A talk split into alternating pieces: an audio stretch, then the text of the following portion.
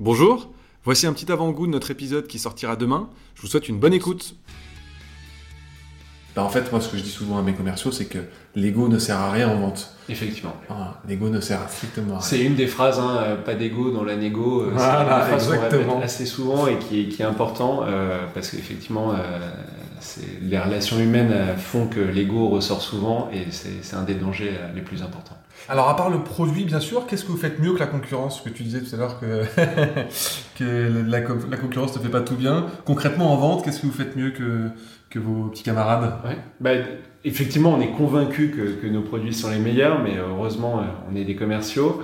Euh, Au-delà de ça, euh, on, on a derrière nous une société, je tiens à le dire, qui est franco-française. hein, ça peut paraître bizarre, Ouais. Coca-Cola. Euh, la plupart de nos produits sont fabriqués en France, 90%.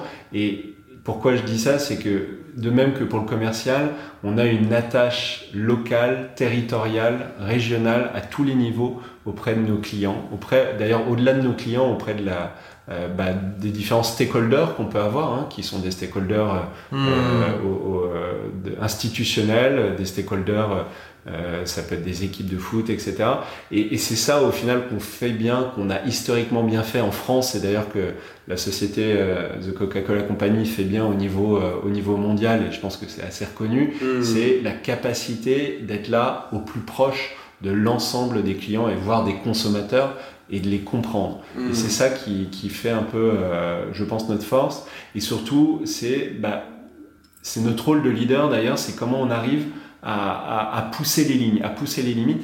Quand on est leader, on peut pas regarder un compétiteur souvent qui fait deux, trois fois moins euh, de, de, de, de chiffre d'affaires que nous et se dire on va faire pareil.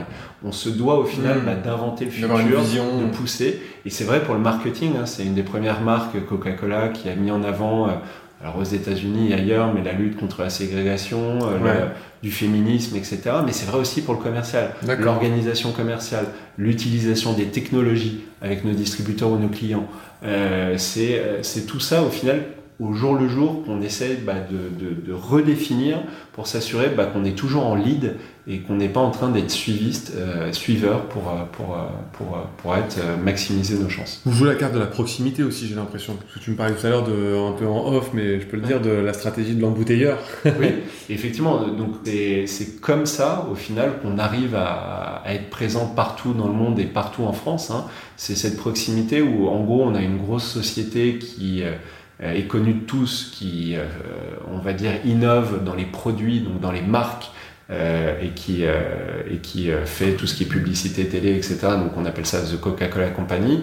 Mais The Coca-Cola Company, dans la façon dont il travaille dans le monde, en final, euh, bah, accorde des droits pour fabriquer, embouteiller, distribuer, commercialiser ces marques sur un ensemble de sociétés qu'on appelle donc les embouteilleurs et dont je fais partie en France.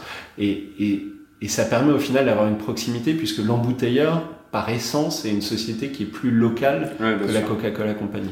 Et encore une fois, ça permet d'être plus proche des clients. Hmm. Ça permet d'être plus proche des attentes de ses Mhm. clients. Et ça permet aussi d'avoir bah, des structures de vente qui sont totalement différentes en France et dans les autres pays dans le monde. Tant en termes de production finalement que de distribution ou de commercialisation, j'ai l'impression d'avoir une stratégie qui se, repro- qui se rapproche un peu de, de McDo avec le fameux euh, think, loca- think global, act Ouais. local. Quoi. Ouais. Au final, même nos produits, alors Coca-Cola est une exception dans le sens où effectivement partout dans le monde on a un produit qui est similaire, Ouais. Euh, on se pose souvent la question, mais sur l'ensemble des autres produits, on a des variantes hein, qui effectivement sont différentes d'un pro- d'un- d'un- d'un- d'un environnement à un autre, d'un pays sûr. à un autre. Bien sûr. Et donc je, je dirais même euh, on, euh, on, on, on think local aussi au-delà de global. Ok, top. Est-ce que tu saurais définir ce qui fait l'identité de votre culture sales? Euh, donc la culture sales chez nous, déjà elle se base sur une culture de la société dans sa globalité. Euh, C'est-à-dire qu'on a une culture, encore une fois, comme je l'ai dit au début, qui est basée vraiment sur le client, sur la relation commerciale. Ok. Euh, et donc c'est important de l'avoir en tête, c'est-à-dire que le sales est vraiment, euh, on va dire, au centre de, et, et le client est au centre de, de, de notre démarche euh, chez Coca-Cola pour, pour la France. Ok. Une fois que j'ai dit ça, euh, c'est quoi la culture sales C'est déjà le côté humain. C'est-à-dire qu'un un des premiers points pour réussir en sales, et en tout cas c'est notre conviction, c'est de s'assurer qu'on a les bonnes personnes et c'est de s'assurer surtout que ces personnes soient engagées. Et donc ça passe par le recrutement, la formation et bah, le tracking et le développement de l'engagement. Euh, alors, je sais qu'il y a beaucoup de citations euh, souvent euh, liées à la nouvelle économie. Je vais, je vais citer Napoléon, ça date un peu, mais qui disait bah voilà, je gagne mes batailles avec le cœur de mes soldats. Et, et c'est vraiment ça. C'est-à-dire qu'à un moment donné, on, on, a beau avoir la bonne organisation, la bonne